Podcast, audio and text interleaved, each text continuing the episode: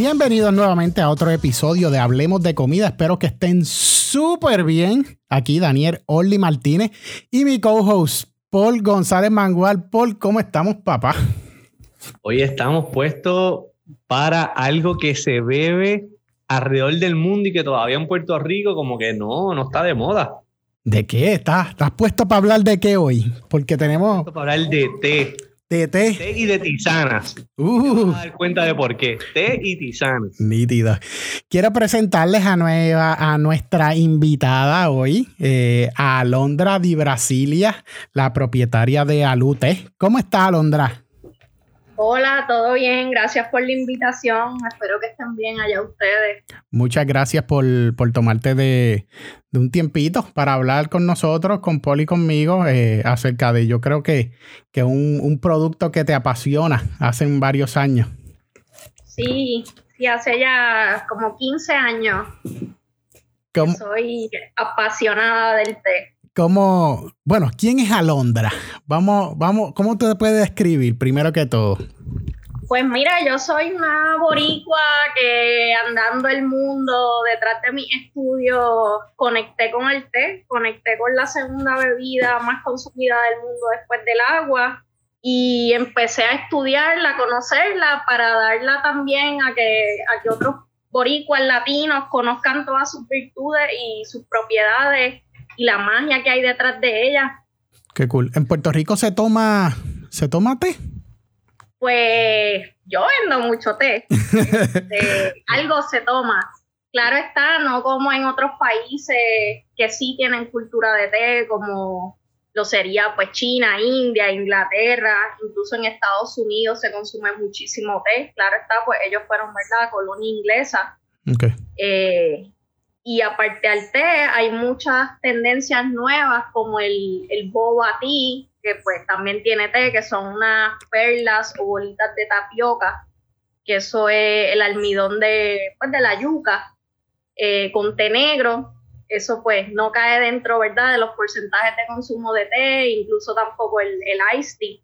Pero sí, hay muchos muchos consumidores aquí en la isla, personas que lo toman no solamente por, por verdad, por ser una bebida caliente que tiene un rico sabor, sino por las propiedades. Hay muchas personas que a nivel mundial, ¿verdad? Se están moviendo a nuevas tendencias de consumo, estilos de vida más saludables y allí pues buscan el té. Oye, Alondra, como una puertorriqueña, porque a pesar de que tu apellido, tu primer apellido, no suena típico apellido puertorriqueño, una puertorriqueña del suroeste de Puerto Rico, termina estudiando relaciones internacionales y años después, después de ejercer cierta, ¿verdad? Eh, eh, en esa área profesional, terminas en una compañía, con una compañía, con una marca como sommelier de té. ¿Cómo surge eso? ¿Cómo, cómo es esa conexión?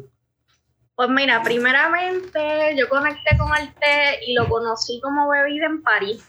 Yo pues me fui allá por mi estudio, estudiaba en la Sorbona, viví en la Cité Université, que es una ciudad de estudiantes de distintas partes del mundo, y allí vi cómo las personas se reunían a tomar el té. Esa fue mi única experiencia, mi primera experiencia. Este es el famoso tea time, como, como Se, se ponen en las películas please join me in the tea party. Ese tipo de cosas, e, esa, esa dinámica.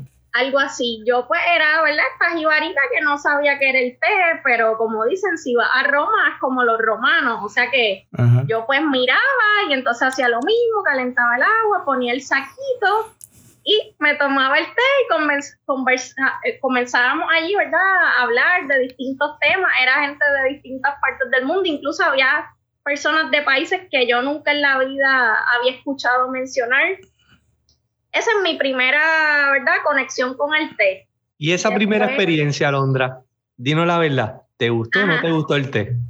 Pues mira, me gustó, pero lo hacía mal. Ok. O sea, como no tenía cultura de té, dejaba el saco allí morir y el té se volvía bien amargo, bien astringente y pues se supone que si es té negro a los cinco minutos lo saque. Pero claro está, era té pues bien barato, era estudiante. Claro. O sea que era un sobrecito allí, una marca fuerte, de, mala muerte, como decimos. Y eso era lo que tomaba después, ¿verdad? El paladar y la experiencia y las calidades, pues voy aprendiendo. Pero primera instancia, pues fue allí, o sea, a lo peor, vamos a decirlo así. Este, este es el equivalente de, de, cuando uno tiene 17, 18, 19 años y prueba por primera vez una cerveza, un whisky, un vino, y la primera vez nunca es la mejor experiencia, porque ya sea porque no, usaste uno de calidad, no estaban las temperaturas correctas, o, algo en esa índole, pues me imagino que esa fue tu primera experiencia con el té, pero seguiste indagando más aprendiendo más y bebiéndolo más. Uh -huh. Nada, después de eso yo pues me fui a España a estudiar Derecho Internacional con Relaciones Internacionales y allí me doy cuenta que, que el derecho internacional no era lo que yo, o sea, no era lo que yo creía ser, que era porque pues yo iba con esta aspiración de cómo uno puede ayudar a que el mundo sea mejor y más justo, pero te das cuenta que estos entes internacionales que rigen el mundo, pues, pues, como los políticos, son este mafiosos de cuello blanco. Y entonces tuve un profesor que fue el que yo dije, no, no, como que esto no es lo que es, pero claro, o sea, sí terminé estudiándolo y haciendo una maestría en eso este, me acuerdo que tuve un profesor de Lovaina, que Lovaina es la universidad más antigua del mundo. Eh, bueno, una universidad súper prestigiosa, francófona, eh, católica también. Y entonces este profesor nos contaba que el Fondo Monetario Internacional iba a dar una ayuda a Argentina y a cambio, pues necesitaban explotar unas minas de cobre. Pero ¿qué pasa? Que esas minas, habían unos aborígenes, pues unas tribus que se oponían. Y entonces, pues, ¿cómo vamos a hacer que eliminar esa población allí para, para explotar las minas? Pues montamos un hospitalillo de la Cruz Roja, le entregamos mantas contaminadas con lepra y a los cinco años erradicamos la población y explotamos las minas. Y entonces yo dije, no, o sea, yo no quiero trabajar haciendo ese tipo de trabajo. Ese es el super plan. Sí. Y nada, y, y, entre esas cosas, ¿verdad? Otras cosas que supe que yo dije, bueno, esto no es eh, lo que parece. Además que, pues, Puerto Rico es una colonia, o sea que yo no podía ser embajadora de ningún lugar, no podía ser ninguna diplomática, pues, mi, mi profesión se iba a ver estancada. Uh -huh. Así que, pues, incluso cuando acabé, pues no conseguí trabajo en eso, acá en Puerto Rico. Comencé trabajando en una escuela, o sea, que daba equivalencia al cuarto año. Ok. Y en medio de todo eso, entonces, decides irte a indagar más sobre el té. Pues mira, yo hice, escribí una tesis, estuve un año escribiendo una tesis sobre obstáculos de desarrollo económico del Medio Oriente.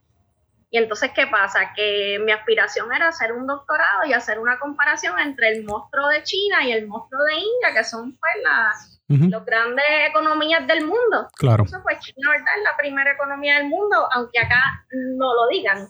Sí. Entonces, pues me voy a la India. Y en la India, eh, después de la India, en la India quería ir al, al, a Darjeeling, que es la zona donde se cultiva el champán del té, uno de los tés más cotizados del mundo, y no podía ir porque cada vez el tren se atrasaba. Y entonces de allí, pues me voy al Nepal. Y en el Nepal conozco a este señor, que era un señor ya mayor adulto, que se dedicaba, vivía en África y se dedicaba a catar café y mieles. Y entonces yo dije, wow, este, este, o sea, ese señor como que me, me abrió la, la, perspectiva que yo tenía y la visión. Y yo dije, mira, yo quiero ser como este señor. Este, yo quiero conocer esta bebida. En, en la India, en la calle, eh, tú ves los chaiwalas preparando el masala chai o el chai, como le dicen acá. Eh, o sea, es, una economía gigante que dejaron los ingleses, porque ¿verdad? La, la India fue la colonia más próspera de Inglaterra y, y, India es el segundo productor de té a nivel mundial. Entonces, disculpa, Alondra, antes, que sigas, es que necesito encajar en, tu, en tu viaje, porque ¿cómo, cómo, cómo tú decides porque no, está fácil una jibarita, como tú dices, de Puerto Rico, viajar a, París y después viajaste eh, a dónde? ¿A Nepal? Estuve pues en España, estuve en la India, en Nepal. Eh, realmente el viaje iba a India, después pues cogí otro rumbo y me fui al Nepal. ¿Cuándo conociste a este señor que conocías cuando tú llegaste o ya tú lo conocías desde antes, como que diste? eso es como que de estas personas, digo yo que no existen las casualidades, sino las causalidades, como que todo es una causa de X cosas. Y allí pues nada, en un hostalito que me quedaba en Katmandú conocí a este señor. Era un hotelito que había personas de distintas partes del mundo. Y en la tarde se reunían a tomar el té y a tocar guitarra, a leer poesía. Y ahí pues conecté con este señor que incluso podía ser como un abuelo porque ya era un señor bien, bien mayor. Bien mayor, ok. Sí. Esto suena estilo película. Sí, no, créeme. O sea, esto una, una joven con muchos sueños bien grandes de un pueblo bien pequeño que viaja a la otra mitad del mundo y de esa otra mitad del mundo viaja a, como nosotros decimos, a la China, que es lo más lejos de que podemos encontrar en, en nuestras vidas. Y en un café o en un lugar pequeño donde hay música, arte, poesía, hace esta conexión con esta persona que tú dices, yo quiero aprender lo que él sabe, yo quiero ser como él, yo quiero indagar más en este mundo que es el té, que en, aquello, en aquellos lugares es gigante, acá pues todavía en nuestro pequeño 100 por 35 no lo conocemos tanto. Sí, porque el té, ahí es que yo empiezo a conocer y a indagar y entonces el té tiene 5.000 años de antigüedad, es una bebida milenaria, es una bebida que se bebe detrás de la poesía, del arte, una poesía que, ha causado guerra, porque la primera guerra del opio y la segunda guerra del opio que dejó 20 millones de adictos, eh, ¿verdad? Que es la población más grande de adictos en el mundo, más grande que la que hay ahora mismo en Estados Unidos a la heroína.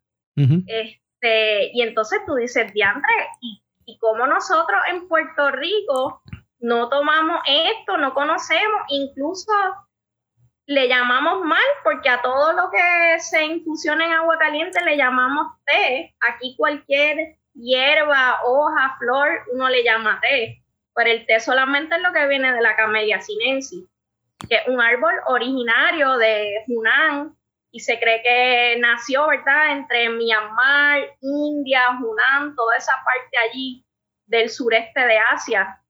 entonces, el, té se toma, o el té como, como se supone que se le llame, es solamente una cepa de un árbol específico. Sí. Wow. Sí, de ahí es que va a venir el té blanco, el té verde, el té negro, el té oolong eh, y otros, ¿verdad? Eh, subvarietales pero lo que va a cambiar es el procesamiento y el secado de la hoja. a ver si yo, a ver si yo aprendí algo. Daniel, si uno, si no viene de la camela sinensis, que este verde, té blanco, té negro, e, esos son té. Si no viene de eso, como nos enseñaron quizás nuestros abuelos, madres, tías, y tú haces un té de, como le llaman, un té de jengibre con limón, eso no, es té. No es té. Exacto. Eso entonces es tisana. Sí, correcto. Tisana es una palabra que viene del francés, pero pues se, adaptó al, español, ¿verdad? El francés, el latín también. Este, pero pues, o infusiones herbales, eh, guarapos, también en el campo se conocen como guarapos. Yo me acuerdo que mi abuela pues arrancaba sus hojitas del patio, de manzanilla, de camomila, y pues hacía guarapos se asociaban con estar enfermos. Y entonces la gente pues tiene ese mal recuerdo de que me voy a tomar un té porque me siento mal. Y parte de mi intención es romper con eso y que la gente tome el té porque quiere tener una buena experiencia, porque quiere acompañarlo con pastelería. porque el té ahora mismo es parte de, ¿verdad? De estas grandes tendencias, incluso está en muchos restaurantes de estrellas Michelin, eh, o sea, vamos, es parte de, un elixir de, la gastronomía del mundo. Eh, históricamente el té lo hacían con fines de, de, En un principio era medicina. Medicinal. Este, incluso cuando se lleva a Europa, que quien lo llevan son los holandeses, y de allí, ¿verdad? Hay una princesa que se casa con un, con una un rey, ¿verdad? En, Inglaterra, y de ahí es que se pone de moda en las cortes, este, por la princesa de Braganza, pues allí eh, sustituye al whisky, al, al escocés. Wow. Que se utilizaba para calentarse eh, ¿verdad? En los países que hace mucho frío, pues te calientas con whisky. Eh, y entonces... Y, en, los no tan fríos. En, los no tan fríos. Ahí me da un frío brutal. en los no tan fríos también, porque, bueno, ¿verdad? Estuve en la Himalaya, este, paréntesis aparte, y yo no sabía que yo iba a estar allí. El agua que salía del grifo era agua pues que, venía de las Himalayas congeladas. Wow, qué rico. Yo pues, lo único que me pude calentar fue con whisky, o sea, yo como si fuese agua. O sea, que el whisky sí te calienta. Y también el perito moreno, en, ¿verdad? El glaciar en Argentina, lo que te daban era whisky, no te daban agua. Y tú escalabas el glaciar con whisky en la mano. Mira qué bien. Viste, porque ir a la playa con whisky no estoy tan lejos de la historia. No, no, no, tan, tan mal, estás bien, estás muy bien. Me, gusta tu forma de pensar. Sí, este, nada, entonces en Inglaterra cuando llega el té allí, el clero se opuso porque pues venía de un país que no era católico. También se opusieron los médicos porque se atribuían, o sea, se asociaba a que era una bebida medicinal. eh, y pues, o, sea, se oponían y tenía un impuesto del 700%. De allí es que cuando, ¿verdad? La, la guerra de independencia de Estados Unidos tiran el té por la borda porque tenía unos impuestos que eran del más allá. Y, y el motín del té pues da pie a la guerra de independencia de Estados Unidos. O sea que el té está asociado a un montón de eventos históricos, oh, sí. no solamente económicos. No, y que le pusieron el impuesto para entonces neutralizarlo y, no, y no dejarlo entrar, ¿no? Bueno, lo, que pasa es que la compañía eh, se llamaba eh, Western Indian Company, compañía de las Indias Oriental, tenía un monopolio y entonces pues contrabandeaban el, el té por el opio. Eh, en aquel momento, ¿verdad? La reina Victoria era, tenía bajo su mandato básicamente tres cuartas partes del mundo eran sus colonias, o sea que a esos países llevaban el té y, lo hicieron que producieran té, por eso la India pues produce té, Sri Lanka, Kenia, que es el primer exportador, todos estos países fueron colonias inglesas, este, de allí su historia, incluso de allí que nosotros no bebamos té, porque nosotros no fuimos colonia inglesa, claro. fuimos colonia española y los españoles tuvieron a los árabes 800 años, que fueron los que llevan el café y los que van a llevar el azúcar. Y entonces, ¿verdad? Los colonizadores traen la caña de azúcar a América y de ahí es que se traen esclavos este, y todo esto. Eh, ahora mismo, aunque tú quieres cambiar el estigma de lo que es el, el té medicinal, pero tiene propiedades medicinales. Sí. Ok. Ahora, esta mañana estaba leyendo un artículo de un estudio que se hizo en Nara, en Japón, en la Universidad de Nara, y dicen que, que, que ayuda al COVID, o sea, el té negro. Eh, pero sobre todo el té verde se le atribuyen 2.000 propiedades curativas. El té verde era lo que Marco Polo buscaba en la India como la fuente de la juventud, en, en la China, perdón. Qué bien. A ese punto. Y hoy día no solamente se utiliza, pues hay mucha gente que lo asocia con la pérdida de peso, pero te ayuda, por ejemplo, a regular el azúcar en la sangre, te ayuda a mantener el sistema inmunológico fuerte, tiene pues vitaminas, minerales, aminoácidos, se utiliza para tratamientos de belleza, o sea, un sinnúmero de enfermedades cardiovasculares. Yo, yo quiero problematizar esto. Ok, hablamos de que definitivamente el té es la segunda bebida más consumida a nivel mundial después del agua.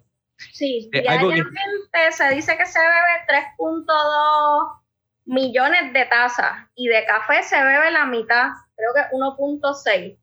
Exacto, entonces... El, té le pasa por la piedra. El doble. Entonces vemos cómo está en todos los aspectos o en muchos de los aspectos históricos y especialmente en uno bien importante de nuestros colonizadores que es Estados Unidos. Y nosotros, más allá de tener, ¿verdad? Eh, herencia europea, española, tenemos mucha más ya herencia de los norteamericanos. Entonces, ¿por qué en Puerto Rico se toma todavía mucho más café, chocolate, a pesar de que sí lo, lo, cultivamos, pero ¿por qué el té pasa a un plano bien, bien bajo? O casi no se conoce, o lo que bebemos son tisanas. O sea, ¿qué, ¿qué pasó en Puerto Rico? ¿Qué pasa con nosotros? Que no le hemos dado la oportunidad a algo tan beneficioso y tan nutritivo y tan rico estamos escépticos a la colonización, seguimos hablando español, seguimos con nuestra cultura, con nuestra tradición y pues Puerto Rico es un país que toma café históricamente, igual todo Sudamérica. Sudamérica es el mayor productor de café en el mundo. Este, a pesar de que no es originario de allí, también produce Vietnam, Indonesia, pero Brasil es el primer productor de café, Colombia también, Costa Rica, y pues Puerto Rico está ligado a esa cultura de café. Mucha gente lo busca, volvemos, por las propiedades, por mejorar estilo de vida. Pero pues esa, es nuestra historia y yo pienso que también eso está bien. A pesar de la, de la globalización, que la globalización ha traído un montón de cosas, seguimos arraigados a nuestra cultura. El boricua pueden imponernos el inglés y el spanglish, pero seguimos hablando español y yo creo que eso es lo que pasa también con el café. Definitivo, pero a la misma vez tenemos un... Una de las cosas que más las personas dicen cuando son productos nuevos, que son las bebidas, como quizás una cultura de, de chocolate caliente, más allá de por las noches o en ciertos momentos, de bebérselo en un, en un, espacio a las 3 de la tarde, a las 9 de la mañana, como que es raro tú tomarte un chocolate caliente. Porque dicen, ah, no, es que es muy caluroso, que es muy caliente, muy caluroso el país para tomarte eso, pero lo hacemos con el café. Y entonces... pero no, tiene nada que ver porque incluso en el sureste de Asia, yo que amo la cultura tailandesa, en Tailandia lo que, que, que es un país súper caluroso, el clima es bien parecido aquí se bebe, se beben cosas calientes para eso mismo, para que te den menos calor. Claro. Este, Pero el té tiene la habilidad que sabe y tiene buenos beneficios también, no solamente caliente, pero si no, algunos de los tipos se pueden tomar frío. Sí, mira, también parte de lo que me dice es la educación. Eso es parte de la misión que yo tengo, pues educar, no solamente vender té, o sea, quiero educar a las personas, que las personas vean que el té no son las hierbitas malas estas que arrancaban nuestros abuelos para cuando nos sentíamos mal. También hay que romper ese mito y educar para que entonces así aumente el consumo de té a nivel nacional este, yo creo que eso es lo más importante porque si la gente sigue asociando el té con estar enfermo y con esta bebida que sabe mal, pues la gente no lo va a querer probar. Sí, eso mismo, eso mismo iba a mencionar yo. Es, más tan, es educativo porque yo he estado en restaurantes por muchos años y realmente yo dándole, ¿verdad? Estoy escuchándote y pensando y yo digo, es que yo no en, ningún momento yo he recibido una información educativa de, de qué es el té, que para qué realmente es el té. Eh, como me estás diciendo, no, el té es de un árbol específico y a ese se le llama té. Nunca yo había escuchado algo así. Incluso nosotros bebemos café, o sea, bueno, yo no bebo café, pero Puerto Rico bebe café y tú le preguntas a las personas, mira, ¿y qué propiedades tiene el café? O por qué tú bebes café y la gente no sabe. Ajá. O de dónde viene el café. O de dónde viene, o cuál es la historia, o dónde se cultiva café en Puerto Rico. La gente no sabe porque incluso tampoco nuestra historia del café se enseña en la escuela, Claro. en la universidad. Hoy día en la Universidad de Puerto Rico, el curso de historia de Puerto Rico no es obligatorio. Tú puedes una historia si tú quieres. Entonces tú te gradúas con un grado universitario y tú no conoces la historia de tu país. Mira, esto da vergüenza. Este, Y y, entonces- pues claro está, por ejemplo, Paul hace una labor increíble con el Coffee Expo porque eso ha ayudado Ok. a expandir no solamente el consumo, sino la historia que está detrás de esa plantita Ujú. y de ese, ¿verdad? De ese producto. Sí, definitivo. Y, y vol- volviendo a esa parte de la educación, y desde tu punto de vista profesional y por tu experiencia en, en- en el té, ¿funcionaban todos esos remedios de nuestras abuelas y de nuestras mamás? ¿Realmente funcionaba? ¿Tenía ver- verdaderamente beneficios que realmente ayudaban a los dolores de cabeza, a la alergia, a la gripe, a todas estas razones que... Las tisanas tienen un montón de propiedades. Si tú te coges el jengibre, que se da muy bien aquí, el cúrcuma, que yo lo compro en una finca en Mayagüez, el limoncillo, todas esas hierbas, flores, frutas, tienen un montón de propiedades. Este, claro que sí, claro que sí, claro está, pues antes se curaba todo con, con guarapos, pero también tiene que ver mucho con que la, la comida, el aire no estaba tan contaminado. Porque hoy día todo está contaminado, el agua que tomamos tiene plástico, entonces cocinamos con esa agua, pues esa agua tiene plástico, este, que pues sí ayudaba, pero hoy día pues nos enfermamos más por, por otras cosas, por los alimentos que están contaminados. Antes se comía viandas con bacalao, la vianda venía de la tierra y eso era puramente orgánico. Ahora no, ahora uno compra hasta la ensalada que ya viene cortada, este, y tú no sabes qué demontre le echaron a eso para que esas hojas duren verde, qué sé yo, un mes. O sea que Sí, son no, y, cosas que no, que no hacen sentido. y tu pregunta, Paul, yo pensando de que tú sabes que de- a mí me criaron de que la medicina es buena, pero siempre, pues sabe mala, pero te la tomas porque, porque te va a curar. Yo creo que esa parte nunca no, no a lo mejor no, no, no nos dimos la tarea de que ese eh, té de tisana, ahora que aprendí, eh, té de guanábana, de jengibre, sea más, más rico al paladar y a lo mejor por eso no se ha popularizado a lo mejor. Bueno, hablando de eso, el, el componente básico de cuál es el que uno toma cuando tiene catarro, Robitussin es, bueno, Robitussin es una marca. El, el, el jarabe el ese. componente principal de ese jarabe es el clavo, o sea, el clavo de olor. Y uno viene y se manda eso, pero mira, hazte un guarapo de clavo o hazte una infusión concentrada de clavo o machácalo y cómetelo. Igual el ajo. Antiguamente en la China e India hacían, hacían infusiones de ajo y de cebolla y eso era lo que tomaban cuando estaban enfermos. Hay personas que cortan la cebolla y se la ponen en la planta del pie porque aparentemente eso absorbe eh, pues la- los microbios y las bacterias y no sé qué más. Este, pero sí, lo, lo de la abuela y toda esta sí, ayudan. Entonces, a raíz de todo esto, y porque hay, hay- hay mucha educación que hace falta, hay demasiadas cosas que aprender, si no me equivoco, en el 2013 vas a estudiar una especialización en té argentina. Sí, tengo cuatro especializaciones.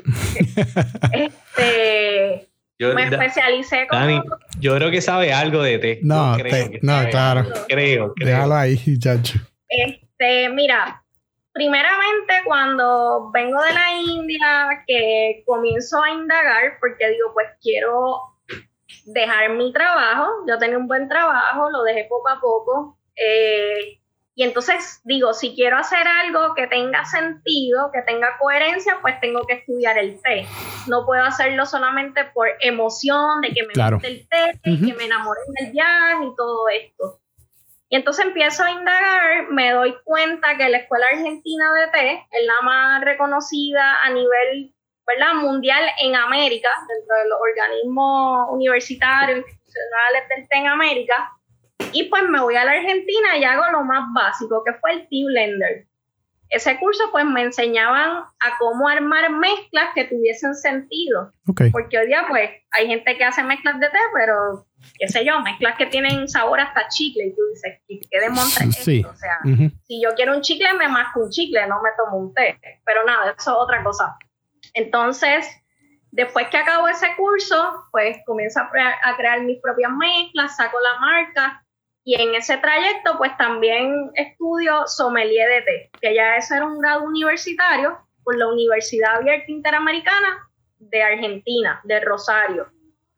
Allí pues ya pues tengo un grado más formal y después de eso, continuando estudios, pues me voy a Taiwán. En Taiwán he ido dos años corridos, se supone pues que este año fuera, pero pues el COVID se llevó todos mis viajes enredados.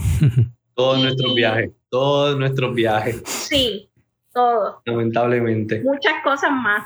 Pero sea, en Taiwán voy de la mano de uno de los grandes del té a nivel, mundial, que es el señor Thomas Xu, que él es pues una persona súper conocida, él es especialista en té oolong. Taiwán pues produce los mejores té oolong del mundo y allí, bajo la mano de él y bajo la mano de otros grandes especialistas taiwaneses, pues voy a producir mi propio teulón.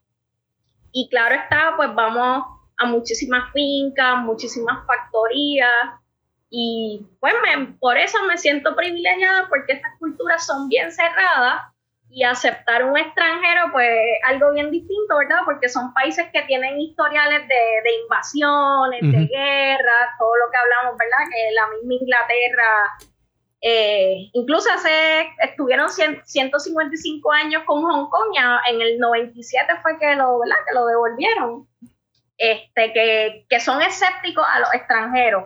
Y más cuando nos ven a nosotros como que estos países corruptos, donde el gobierno roba, donde hay droga, o sea que incluso hasta para hacer negocios con ellos es un poquito difícil porque pues tienen miedo de, ¿verdad? De que uno sea un truquero. Sí. Este, este, allí hice pues dos certificaciones que hice pues la de especialista de té taiwanés, del terroir taiwanés, y sommelier de té, especialista en teulón. Eh, tienen otros nombres, pero algo así es, o sea, el, título es otro. ¿Cuál, ¿Cuál, es la descripción de, de teulón? ¿Qué, eh, qué, qué es eso? ¿Una, ¿Un tipo de mezcla específica? Eso es una variedad de té, viene de la Camellia sinensis, pero es un té semioxidado. Okay. La oxidación, pues, por ejemplo, en el ulón eh, hay distintos tipos de ulón. Eh, es conocido también como té azul, pero eso es una subgama que realmente es un té costosísimo que acá a América no llega. Yo tengo el negocio, pero es bien poquito y y claro está, pues la gente no está dispuesta a pagar cientos de dólares por una oncita de, de, un té. Claro. Entonces, Alondra, háblanos un poquito este, de los diferentes tipos de té en bien básicos para los que, pues, ¿verdad? No, no, conocemos mucho ese mundo de té. Sé que hay té verde, té blanco, té negro. Nos hablaste de, de Ulón. Ha mencionado varios diferentes tipos de té. ¿Qué, podemos esperar cuando vamos a ver, vamos a un negocio donde hay té o vamos a tu negocio y tienes diferentes nombres de té, ¿verdad? O diferentes marcas o diferentes estilos, diferentes mezclas. ¿Qué podemos esperar? ¿Qué significa todo esto? Mira, hay cinco variedades principales de té. Está el té blanco, té verde, eh, té oolong, té negro y el té fermentado, que por lo general es una denominación de origen. ¿Cuál es la diferencia entre estos cinco tipos de té y las tisanas?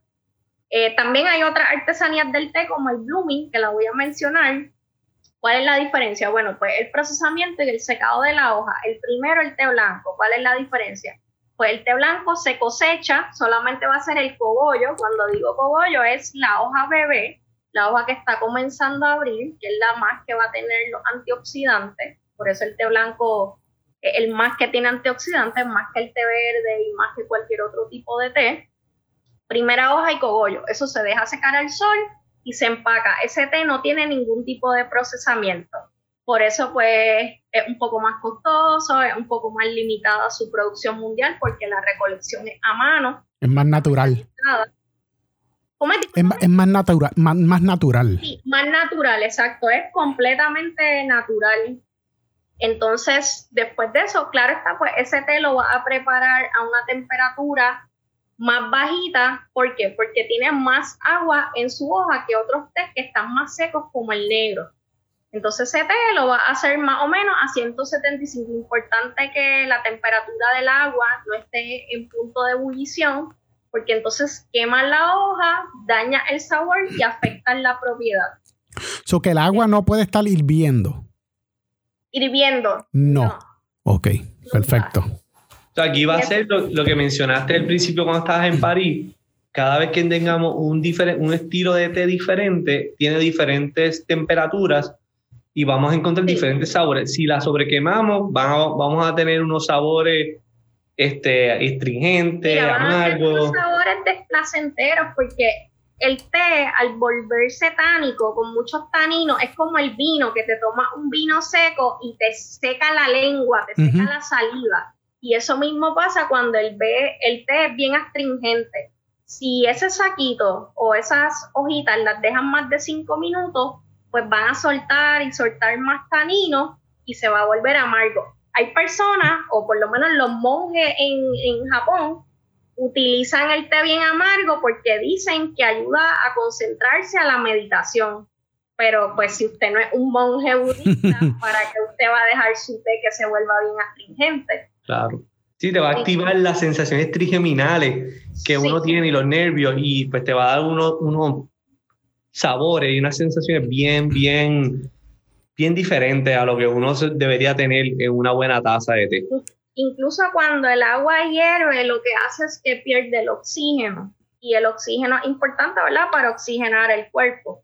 Si el agua llegara a ese punto de ebullición, lo que vamos a hacer es esperar unos minutitos que se vuelva a reoxigenar nuevamente y allí la vamos a utilizar para otros tipos de té, como el té verde, que la temperatura es más bajita, el teulón. Ok, ya le hablé del té blanco, el verde. El verde es un té que también, al igual que el blanco, no es procesado. Ese té pues ya vendría siendo segunda, tercera hoja. Se recolecta a mano o mecánicamente, dependiendo el país y dependiendo el productor. Se deja secar, eh, ¿verdad? al sol, no, no secar, básicamente bajar el nivel de humedad para que la hoja se vuelva más moldeable y más manejable. Okay. Si es en el Japón, el proceso, el primer golpe de calor que se le da a esa hoja para parar la oxidación es en, en al vapor steam, que por eso los té japoneses pues saben más a algas, saben más a esas notas saladas, a mar, a, a vegetales crudos. Pero si es en la China, o sea, el método que utilizan en China es un wok. En wok se saltean las hojas, allí se para ese proceso de oxidación, por lo cual esos té chinos verdes, por lo general, tienen sabores más tostados, más a nueces. Eh, pero pues ya esto es cuestión de gusto, si a usted le gustan esos sabores más tostados o le gustan los sabores más vegetales. Y también para el maridaje, si usted, por ejemplo, le gusta el sushi, o le gusta el pescado crudo, que a veces nos deja la, o sea, la, boca llena de grasitud, pues usted se toma un té de estos que es bastante vegetal y le va a limpiar ese paladar. ¿Ok? Que por ejemplo en restaurantes japoneses, pues es chévere maridar esa con té verde. con té verde japoneses. Me encanta. ¿Y alguna razón por la cual el té verde fue el más que se ha popularizado? Cuando uno dice y uno va a comprar algún, casi siempre esté verde. ¿Hay alguna razón? Bueno, incluso ahora cada año, este, cada año creo que se producen 2.7 millones de toneladas más de té verde. ¿Por qué? Porque hay más demanda. Porque la gente lo busca por estas propiedades que a veces son hasta, la asocian con, con milagros, o sea, una bebida milagrosa. Y entonces, ¿qué pasa? Todos queremos ser jóvenes, todos queremos ser flacos, bellos, lindos. Y, pues claro, o sea, queremos, queremos ser lindos, o sea que tenemos que tomar té verde. Pero también, también pues. puede ser eh, un tipo de mercadeo, porque cuando yo, eh, el único restaurante que a mí me ofrece té, té verde obvio, es cuando voy a algún restaurante japonés. Yo no me acuerdo haber ido a algún otro restaurante que me ofrezcan té. No sé si, si sea yo, yo no sé si tú, Paul, tú tienes alguno, pero cuando yo voy a comer eh, algún restaurante japonés, y hace todo el sentido, eh, me ofrecen té verde, pero me lo ofrecen también. Sí, es algo totalmente cultural. Para, por lo menos aquí en Puerto Rico, es algo súper cultural. Siempre te ofrecen café.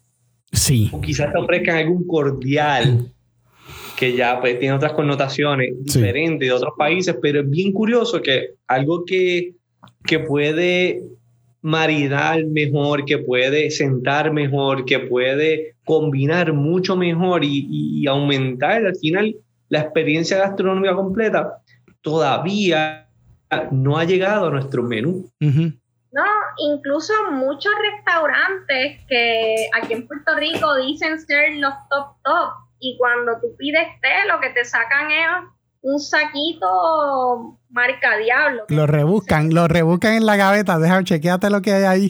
Sí, te sacan un saquito viejo que encontraron no sé dónde y tú dices contra, o sea, como este restaurante, que es un restaurante, vamos a decir, de alta gama aquí en Puerto Rico, o un buen chef, no tienen un buen té de calidad, incluso recibiendo turistas a veces a mí me llegan personas al negocio que, pues, que no son de Puerto Rico. El, ¿Cuándo fue? El viernes fue una persona que vino acá a Puerto Rico de trabajo, ella es de Canadá, y me dice, mira, yo vengo desde San Juan aquí porque es que incluso en los restaurantes, o sea, nadie tiene luz lift. Y yo digo, wow, o sea, estamos atrás, o sea, Lute ha hecho bastante, pero le falta un montón todavía. Sí. Y, eso que trae ahora es bien importante porque a veces, y, esto pasa con el café, o sea, muchos restaurantes quizás no necesariamente venden mucho café al final de la cena. Entonces tienen un café bien barato o no necesariamente de los mejores o está completamente eh, oxidado porque no, casi no tienen volumen. Y quizás no tienen volumen porque no tienen buena calidad. Y al no tienen buena calidad, pues la gente no quiere comprarlo. O sea, eh, ¿verdad? El, huevo de la gallina. Sí. Lo bueno del té, y si no me equivoco y me puedes corregir, es que la preservación de, de las hojas de té tiene mucho más eh, vida que hasta el mismo café. O sea, dura más si lo preservas en algún tipo de contenedor, sellado al vacío o algo, dura mucho, mucho, mucho más que, que el mismo café. Bueno, el, el té no expira pero sí pierde calidad. Si este exceso de humedad o de calor, pues pierde calidad. Okay. Eh, y pues también, por ejemplo, el té blanco que tiene más agua en la hoja, pues no es recomendable añejarlo o dejarlo más de varios años. Mi mamá, por ejemplo, que vive en Sidra, allá hay mucha humedad y pues el té blanco o vamos, el té verde que tiene más agua en la hoja se vuelve rancio, se vuelve, las hojas como que se vuelven blandas y no es tan rico como, ¿verdad? En un clima más, más cálido, más seco. Qué cool. Pero lo, lo puedes poner, la mejor forma de preservar el té son en, ¿verdad? En hojalata, en, en latita.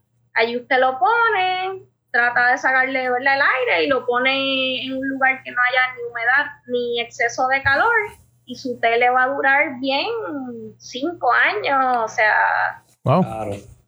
Y el café no pasa eso, Daniel. El café lo puedes dejar en esa lata y ya los seis meses, ya, mucho, ya le perdió. No va, no va a ser muy bueno, va a ser sí. borra, básicamente. O sea, te lo puedes beber, pero... Sí, y el té no, que que mencionaste, muchos restaurantes, volvemos, de alta calidad aquí en Puerto Rico, lo que tienen es café y té de, fast food, vamos a decirlo así. Y entonces tú dices, ¿cómo esta gente tiene este guille de que mira, podemos tener este, somos Michelin aquí en Puerto Rico, claro, aquí no eh. pero tienen este guille de este super restaurante y cuando pides café o té, la experiencia, o sea, sí. la dañaste se volvió, tú dices, no, o sea, ¿qué, esto, o sea, algo desplacentero completamente. Sí, no, y que es el último. Y es, decir que no hay. es el último No paso. tengo. Sí, es el último Claro. paso de tu experiencia y que te digan, no tengo té, o el que te dé es este. A mí no me gusta decir la marca, pero, pero ese té barato. Claro. No, incluso mira, a mí me encanta acompañar eh, el postre con, ¿verdad? Con el té, que es como lo hacen comúnmente en Inglaterra, porque el té negro, al ser más amargo, más astringente, te limpia ese paladar del dulzor que te puede crear un postre que sea bien empalagoso.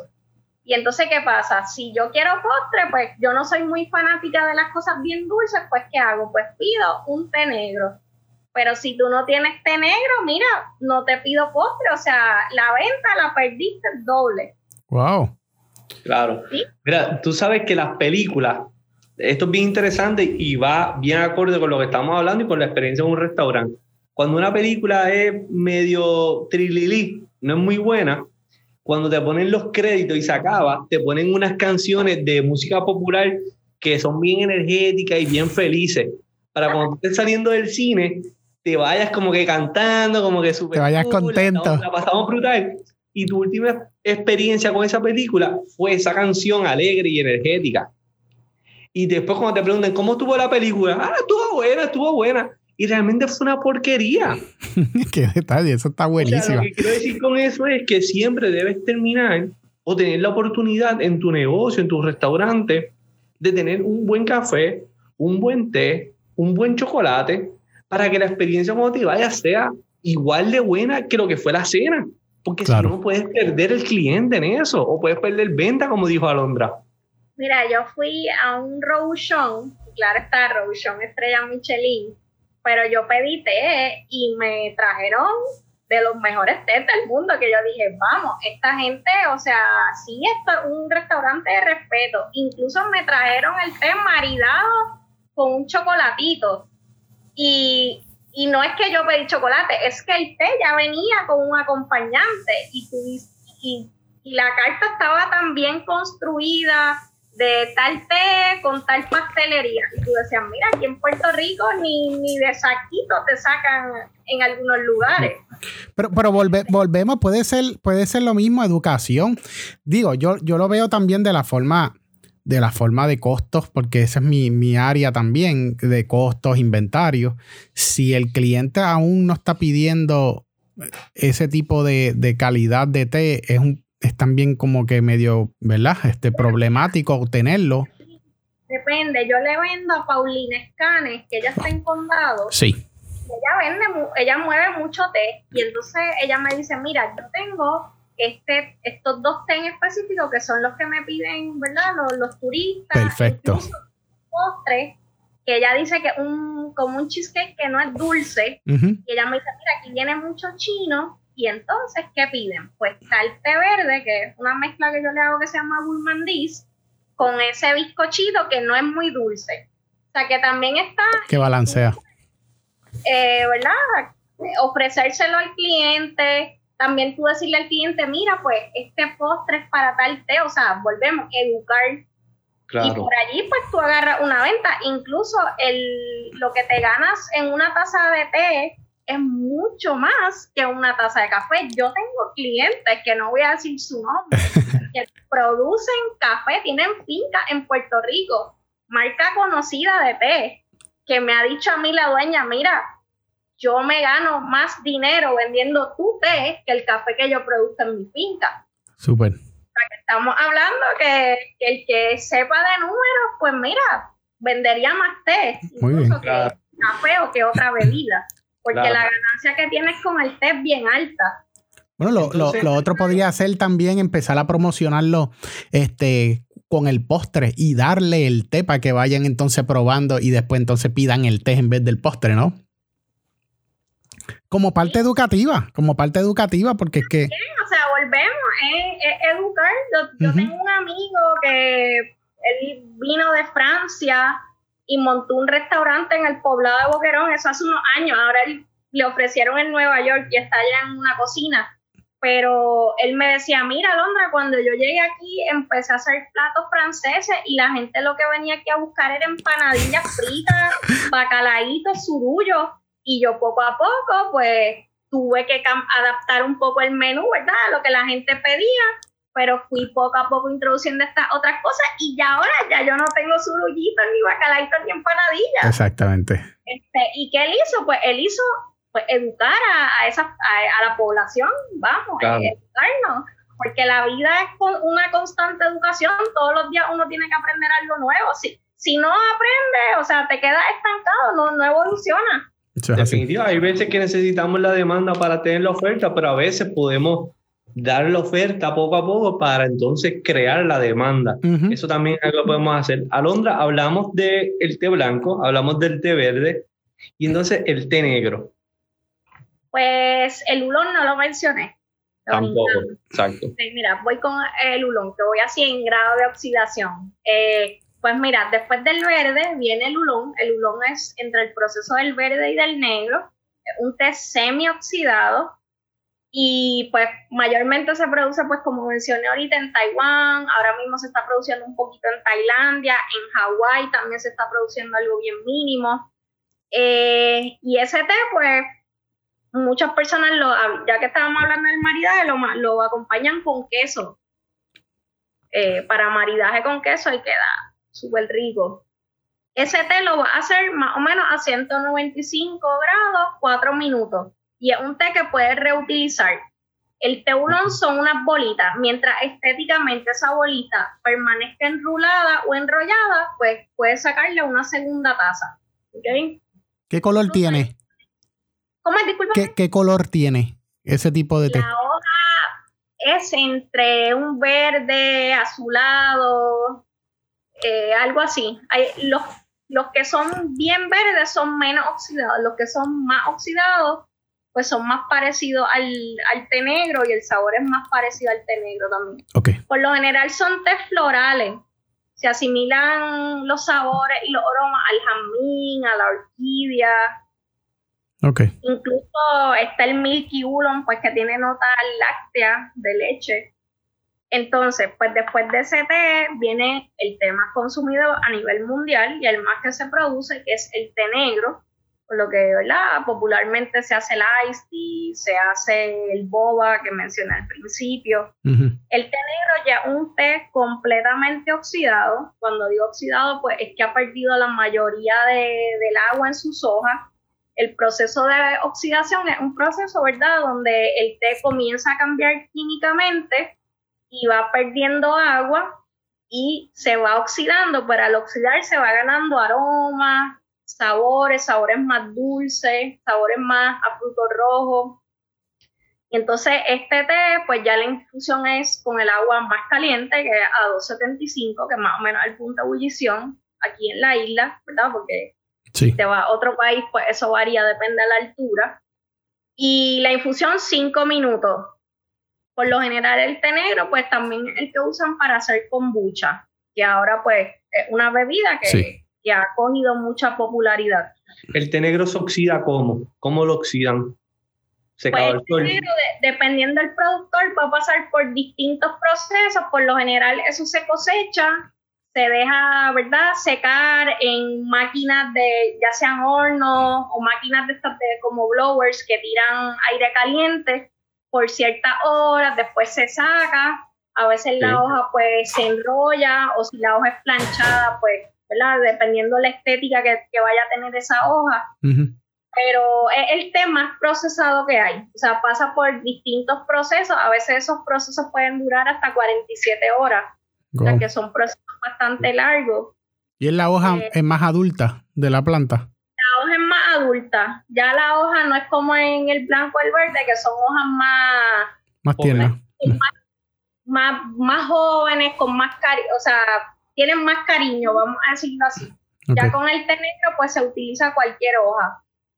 Yo estuve en marzo en una finca en Ecuador que pues ahora voy a trabajar una marca con ellos que es de un boricua casualmente en la Amazonas y entonces allí ellos recogían con máquinas las tiraban como en unas camas y en esas camas pues botaban aire caliente y entonces había un muchacho que estaba con las manos todo el tiempo moviéndolas como aireándolas para que la hoja no se pegue Y entonces eso acelera el proceso de oxidación.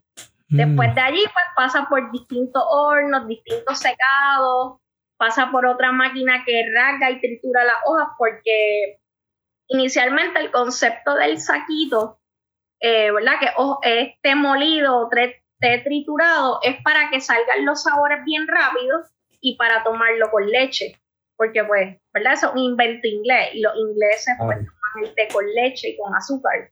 Y en el saquito pueden esconder este, errores, pueden esconder eh, aditamentos adicionales, pueden esconder muchas cosas dentro de los saquitos también.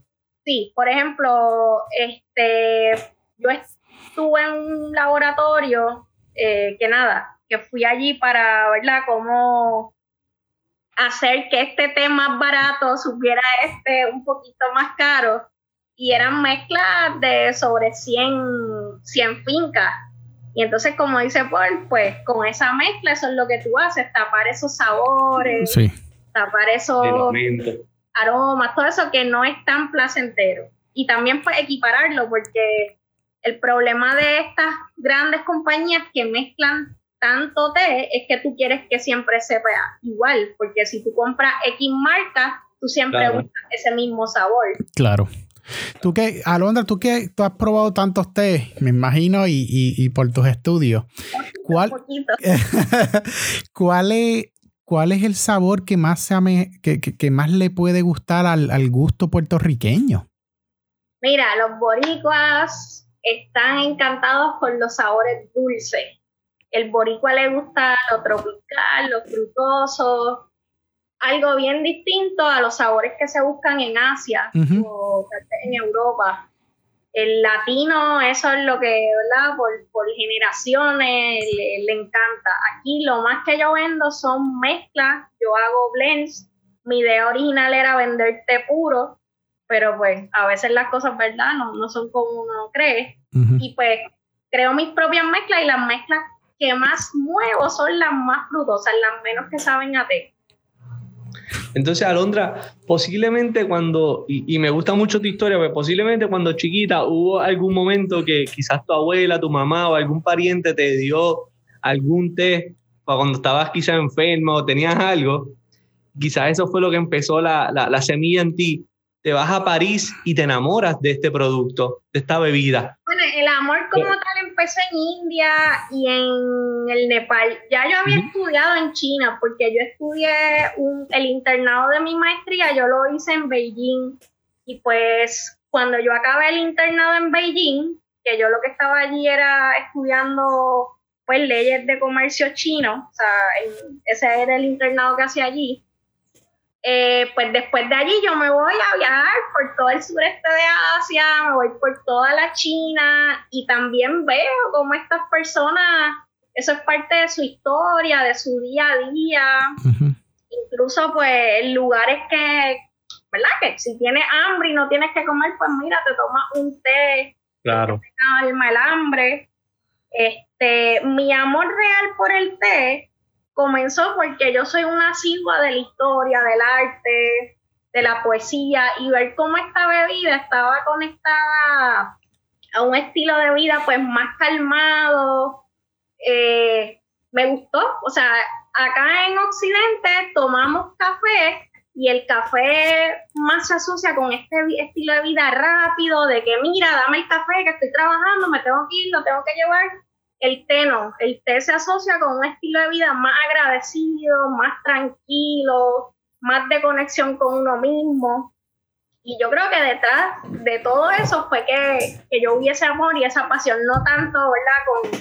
Con, los guarapos que mi abuela me llegó a hacer en algún momento de niña. Ahí entonces te, te enamoras en París, te vas por todo Asia y continúas viendo muchas más áreas que te continuaron enamorando, como acabas de decir.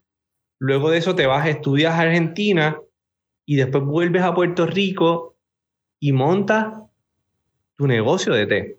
Sí. Háblanos un poquito del negocio. Pues mira, Alute, eh, que lo que quiere decir es el té del pájaro, el té del pajarito o el té de, alu, de alondra, que alouette en francés es eh, un, un pájaro eh, me voy a Argentina, vuelvo a Puerto Rico, comienzo desarrollando la idea de la marca, desarrollando las mezclas. Le digo a mi familia que voy a dejar el trabajo, que voy a vender té y todo el mundo, pues, quedaron patas para arriba. Estudiar tanto para entonces terminar vendiendo té entonces, pues nada, así comienza. Al principio fue difícil. el primer mes yo creo que lo que vendí fueron como 26 dólares, una cosa así. Este, pero nada, pues poco a poco pues fui haciendo clientes. El primer evento fue en el Expo, que allí pues se expuso la marca y pues comencé con una distribuidora que era Flavors of Puerto Rico, que rápido me puso en muchos lugares y nada, y de ahí arrancó todo. En la actualidad la marca está como en más de 100 lugares, se vende un montón en línea y se vende súper bien. Está en restaurantes, está en coffee shops, está en lugares pues más boutiques y ha gustado un montón, de verdad. Incluso le vendo té para hacer kombucha a muchas marcas en Puerto Rico y ahora estoy vendiendo también a una marca en California que están haciendo kombucha con mis mezclas. Y nada, poco a poco. Ahora saco Chana, que Chana es una marca pues más comercial que va a los supermercados de cajitas con un boricua que es el único que tiene plantaciones en el Ecuador, que se llama Fernando Castillo. Eh, también saco una marca de sales con sazonadores de Cabo Rojo, que pues mi historia un poco detrás de todo esto es rescatar todo ese bagaje histórico, cultural que envuelve en esas salinas que volvemos, nunca nos lo enseñan en la escuela ni a través de nuestra vida. Y nada, y por ahí vamos. Yo estaba, yo estaba verificando la página tuya online, que, también vendes por ahí eh, diferentes té. Eh, te pregunto, vi que estás vendiendo mate. Eh, a mí me, habían, me habían preguntado que si el mate es adictivo. Es que, disculpa. Adictivo. Adictivo. Bueno, el mate tiene cafeína y la cafeína pues es adictiva. Este, mira, yo soy fan del mate y a mí nunca me ha creado adicción. Eh, ¿Qué te puedo decir? En Argentina, pues claro está, ¿verdad? Yo estoy en Argentina y tengo muchos amigos argentinos. Tengo amigos que mete, eh, toman el mate todo el día y entonces te pasan la bombilla, que la bombilla es como una higuera con el sorbeto de metal. Exactamente. Y nada, o sea, nadie limpia ese sorbeto, o sea, tú tomas de él con la salivita de la otra persona. Eso no es a prueba COVID. No. no.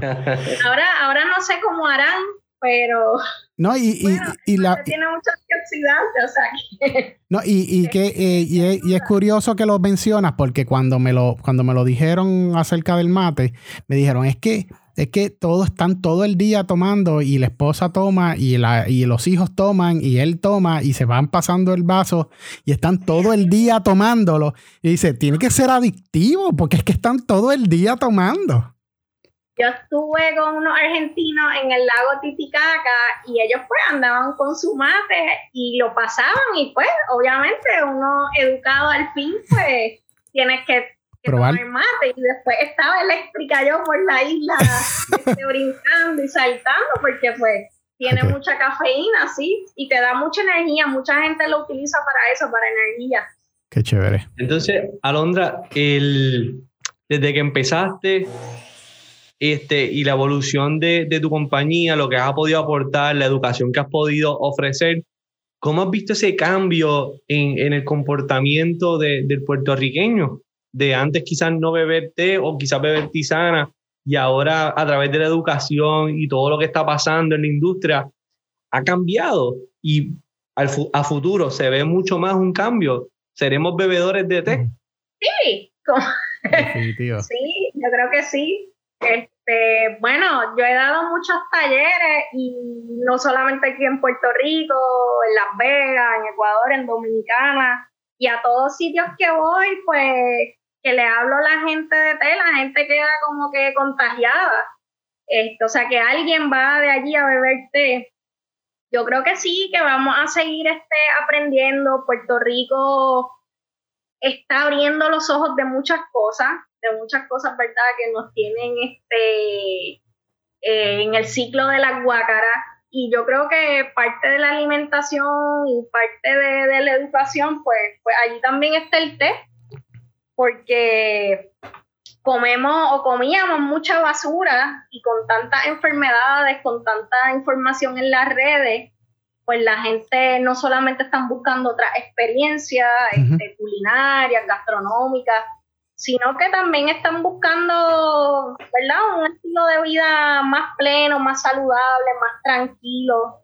Así que yo creo que el té tiene mucho futuro en esta isla, incluso el té se daría súper bien aquí, más que el café, porque cada año pues vienen los huracanes y arrancan las plantas del café el té no, el té pues en, India está el monzón, que es como un huracán y pues viene cada año y le arranca las hojas al té, pero no tumba el, el, arbolito.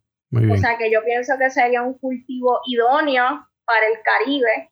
Aquí en Puerto Rico tal vez no tenemos grandes extensiones de tierra, pero sí en el Caribe pues hay muchas islas hermanas que que, pues, que tienen más tierra, que, que, podrían hacer unas fincas boutiques como se está haciendo ahora en Hawái.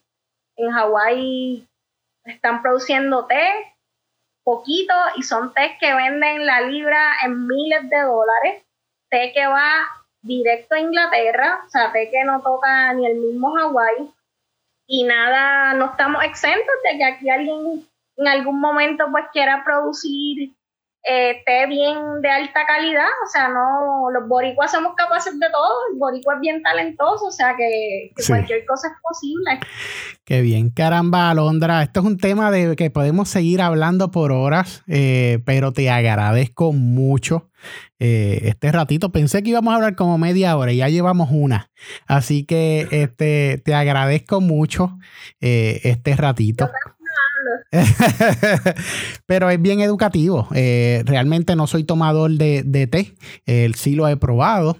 Eh, y, pero es que me falta mucha información y eso está súper cool, tú sabes. Nada, después que pase todo el COVID, ¿verdad? Podemos planificar con Paul y tal vez hacer un, un tasting con vino, como lo hacen en restaurantes de estrellas Michelin en Inglaterra, que es maridaje de té con vino y algún quesito o algo para limpiar el paladar. O sea, podemos hacer algo chévere. Definitivamente. ¿Qué tú creas, por? Sí, esto está grabado. Nosotros agradecemos el tiempo, de verdad, Alondra. Eh, yo creo que es bien importante continuar hablando de este tema. Creo que hay mucho potencial en el té, creo que hay muchos beneficios que desconocemos y creo que es algo que podemos no sustituir el café, por el té, pero sí se pueden complementar y los podemos intercambiar en nuestra dieta diaria. Y por, por ende, incluirlo también en nuestros ofrecimientos gastronómicos en, en, restaurantes, en coffee shops, en muchos de estos lugares, porque hay mucho potencial, hay formas de generar dinero y hay formas de mantener entonces al cliente teniendo esas experiencias gastronómicas completas. Claro. Sí, sí. Eh, eh, tienes toda la razón y como dices tú, el café es nuestra historia, nuestra cultura y nuestra economía, porque el café es nuestra economía también, pero que el té lo complemente y que complemente eh, dietas, que complemente otras experiencias culinarias, eh, muchísimo, porque el té volvemos, no solamente una bebida, puedes cocinar con él, puedes hacer tantas cosas, postres, etcétera y, por ahí vamos, seguir educando. Nos falta mucho y eso es lo que queremos, seguir educando a los boricuas, a los latinos, a todas las personas que quieran aprender de este tema. Para las personas eh, que quieran seguirte en las redes sociales, Alondra, ¿cuáles son las, de la tienda y tuya? Es ALUT, que es A-L-O-U-T-H-E, P-R, de Puerto Rico en Instagram, en Facebook y la página web que también hay mucha información, hay recetas también allí para las personas que, que les guste, ¿verdad? Cocinar, inventar. También pueden allí acceder a la página web que es alute.com. Perfecto. Caramba, Londra, nuevamente muchas gracias. Gracias a ustedes por la invitación y mucho éxito en, en esto y en todo lo que se propongan en este nuevo año que ya se nos viene encima en un mes básicamente. Eso es así. Ay, mucho éxito. Paul, Gracias. esto se acabó ya hoy. Esto se acabó, esto, esto podía seguir. ¿Qué, mano. qué, estas conversaciones me encantan porque creo que además de conocer su historia, también conocemos productos que son parte de nuestra cultura culinaria. Este, a todos los que nos escuchan, muchas gracias nuevamente por, por sintonizarnos, por escucharnos. En la información del, del, del episodio vamos a tener toda la información de contacto de, de Alondra para que la tengan. Y recuerden, en las plataformas de Apple Podcast nos buscan, nos dan cinco estrellas, nos escriben comentarios, nos pueden enviar preguntas a través de las redes sociales y continuamos con estas conversaciones, Daniel. Bueno, mi gente, ya escucharon un nuevo episodio de Hablemos de Comida, así que vamos a ver qué traemos la semana que viene. Cuídense mucho. Chao.